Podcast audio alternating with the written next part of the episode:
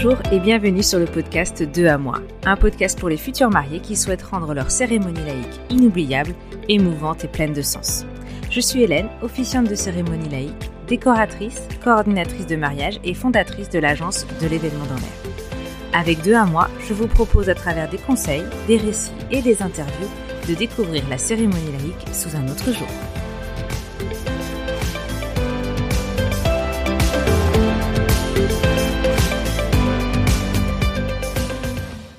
Bonjour et bienvenue dans l'épisode 4 du podcast 2 à moi. Dans cet épisode, nous allons parler de l'écriture d'un discours lorsqu'on est témoin ou intervenant à la cérémonie laïque et pourquoi cela est important de s'y préparer et d'y réfléchir en amont. Lorsqu'un couple fait le choix de vous avoir en tant que témoin, c'est qu'il y a entre vous une histoire, un vécu, des sentiments, de l'attachement et aussi une grande et belle confiance pour avoir choisi de vous avoir tout près d'eux lors de cette journée. Au-delà de la cérémonie laïque, le rôle de témoin est important par sa symbolique, mais aussi parce que cela implique.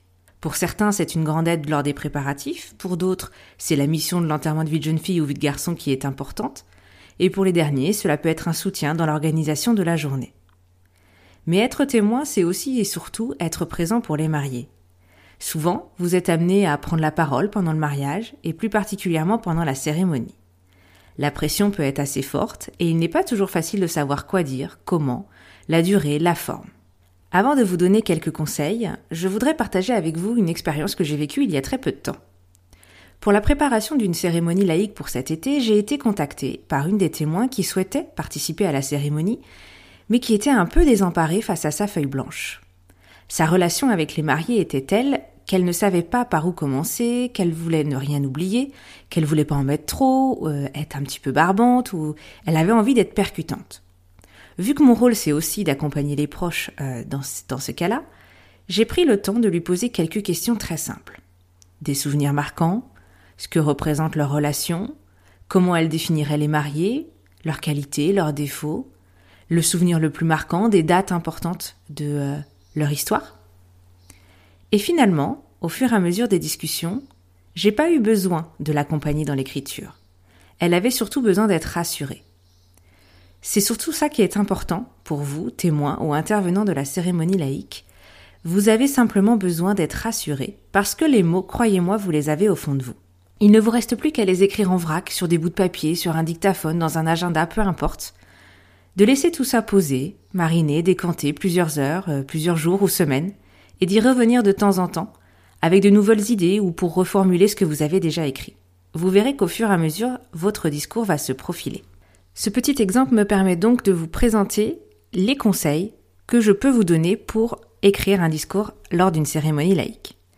Tout d'abord, je vous conseille vraiment de parler avec votre cœur.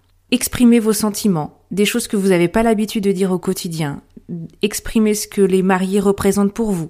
Ça peut être tout un tas de choses. Ça peut être sérieux comme dans l'humour, mais quoi qu'il en soit, écrivez avec vos propres mots sur les expériences que vous avez vécues ensemble et vraiment les sentiments que vous avez envers les mariés. Vous pouvez par exemple les remercier pour quelque chose, s'ils ont été beaucoup en soutien par rapport à vous, pour euh, la confiance qu'ils vous ont accordée par exemple. Ça peut être de leur offrir un cadeau, s'il y a quelque chose qui marque votre histoire ou qui fait un, clin d'œil ou un rappel à votre histoire.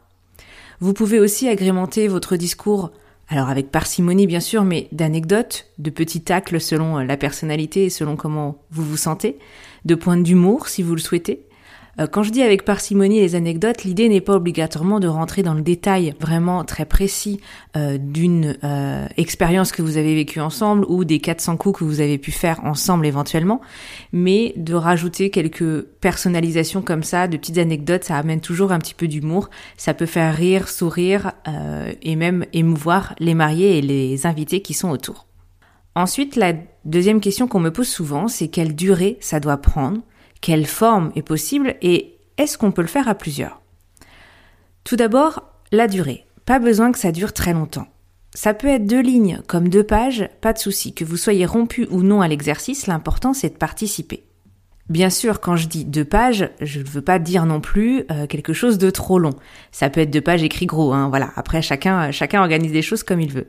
Euh, mais quelques minutes peuvent suffire pour vraiment transmettre votre message et donner l'essentiel de ce que vous ressentez. Le plus courant, c'est bien sûr des discours. Mais sachez que vous pouvez participer de nombreuses autres façons. Ça peut être par un geste, par exemple en participant à un rituel qui est organisé par les mariés ou en proposant une surprise, un rituel surprise pour euh, euh, accentuer euh, votre relation et le geste que vous avez envie de faire envers eux.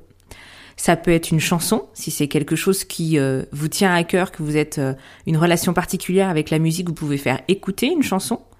Ça peut être une lecture d'un texte déjà existant, une lecture, un, poème, un, extrait d'un livre par exemple. Ça peut être un rituel, comme je le disais, ça peut aussi être un cadeau. Pensez à utiliser votre talent pour leur faire une surprise. Par exemple, euh, pour certains mariages, il y a des invités ou des témoins qui sont assez à l'aise, euh, par exemple dans le domaine musical. Vous pouvez donc avoir euh, une sœur, un parent, un papa qui joue d'un instrument ou qui sait chanter et qui peut peut-être participer pour euh, euh, l'entrée des mariés ou pour la sortie, euh, participer d'une autre façon que par un discours. Vous pouvez aussi chorégraphier l'entrée ou la sortie si c'est la danse qui vous anime et qui vous ressemble.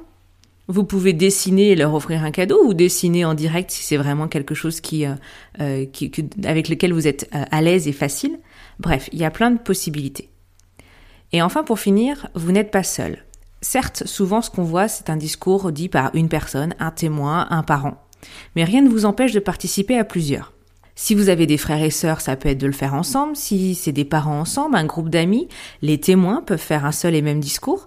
Et puis après, rien ne vous empêche d'avoir une seule personne qui énonce le discours si vraiment vous n'êtes pas à l'aise à exprimer euh, vos sentiments ou à lire le discours, mais de l'avoir créé ensemble en amont euh, va pouvoir quand même montrer euh, le le geste que vous avez fait pour les mariés pour ce jour-là. Donc construisez votre intervention seule ou à plusieurs, ça vous permettra aussi d'être peut-être plus à l'aise pour le jour J. Enfin, le dernier conseil que je peux vous donner et qui est vraiment pour moi le plus important, c'est de bien vous préparer. Nombreuses d'entre vous me disent euh, qu'ils sont à l'aise, qu'ils vont improviser le jour même, que ça ira. Je ne remets pas du tout en doute vos capacités, mais par expérience, se retrouver devant tous les invités avec des émotions, des sentiments intimes à partager, ce n'est pas une mission aisée. Il peut faire chaud, vous pouvez avoir déjà vécu des émotions en amont, et le moment d'intervenir, vous pouvez euh, perdre un petit peu pied. Si vous avez envie de faire passer un message et d'être vraiment clair dans vos propos, de ne pas regretter votre passage, anticipez et écrivez en amont votre intervention. Vous n'aurez ainsi vraiment aucun regret. Prenez le temps de l'écriture et soyez patient. Le discours ne va pas venir en une seule fois, comme j'expliquais euh, avec cette expérience, avec cette, euh, témoin. Euh, il va falloir avoir les premières idées, écrire les premiers mots sur un papier, et puis le laisser de côté. Et puis, ben, ça va réfléchir un petit peu dans votre tête, et puis vous allez avoir des phrases qui vont venir à des moments, des fois un petit peu incongrus en voiture ou autre. Notez-les, enregistrez-les. Et puis, ben, vous les rajoutez sur ce papier. Et puis finalement, il y aura des mots qui ne vont plus vous convenir, alors vous allez les rayer, les changer, etc., etc., etc. Écrivez des phrases, des mots, par-ci par-là, et petit à petit, vous allez les agencer. Comme vous pouvez vous en rendre compte, il n'y a pas de formule toute faite pour écrire un discours. Dernier petit conseil que je voulais aussi vous transmettre, euh, si vous avez envie de faire une lecture et de lire un texte existant, pas de souci. Après, c'est vraiment l'occasion ou jamais, entre guillemets, de pouvoir exprimer des choses envers les mariés. Donc vraiment, prenez le temps d'écrire vous-même. C'est avec vos propres mots en plus que vous serez beaucoup plus à l'aise à intervenir le jour J et à exprimer vos sentiments. Si vous faites le choix de vous inspirer, de rechercher sur Internet, de regarder ce qui existe, de trouver d'autres discours, attention au copier-coller. Il faut qu'il y ait de votre personnalité, il faut qu'il y ait de vous, qu'il faut que vous parliez avec votre cœur, comme je disais au départ. Et si c'est une inspiration sur Internet ou autre, aucun problème. Mais Imprégnez-vous de ce texte-là, modifiez-le en fonction de vos sentiments, en fonction des mariés, en fonction de leur personnalité. N'hésitez pas aussi ce discours, une fois qu'il est terminé, ou même quand il n'est pas encore terminé, de l'envoyer à l'officiant qui s'occupe de la cérémonie laïque.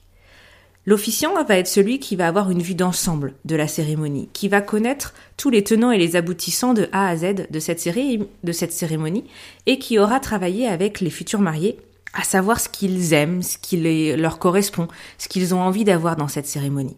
Donc l'idée, l'officiant va pas vous orienter euh, vers euh, tel discours ou tel sujet à aborder, mais par contre pourra éventuellement vous donner des conseils, relire euh, votre discours et peut-être vous aider à réagencer certains passages, à réorganiser pour que ce soit plus fluide, plus dynamique et que ça corresponde avec l'ensemble de la cérémonie. Donc pour résumer, parlez avec votre cœur en toute simplicité, Prenez du temps en amont pour préparer cette intervention et surtout préparez-vous pour le grand jour. L'idée n'est pas de connaître par cœur votre discours, mais de d'être assez à l'aise avec pour qu'il soit fluide et que vous ne butiez pas sur les mots le jour J. J'espère que ces quelques conseils vous aideront à y voir plus clair et à avancer dans votre discours. Dans le prochain épisode, je vous partagerai des conseils pour faire la différence et rendre votre cérémonie laïque inoubliable. Si cet épisode vous a plu, merci de le partager autour de vous, de le noter et de me laisser un joli commentaire. Je vous embrasse et je vous souhaite une belle journée.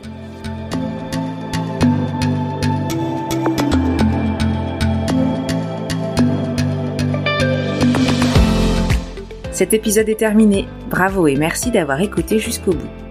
Si cet épisode vous a plu ou qu'il a répondu à vos questions, merci de le partager autour de vous, de le noter sur votre plateforme préférée et d'ajouter un joli commentaire.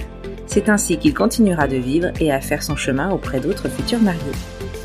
Vous retrouverez toutes les infos de l'épisode sur mon site www.delevénementdanslair.fr et si vous avez besoin d'accompagnement, de conseils ou même d'un officiant, n'hésitez pas à m'écrire à hélène.de Je suis Hélène pour le podcast 2 à moi et je vous embrasse.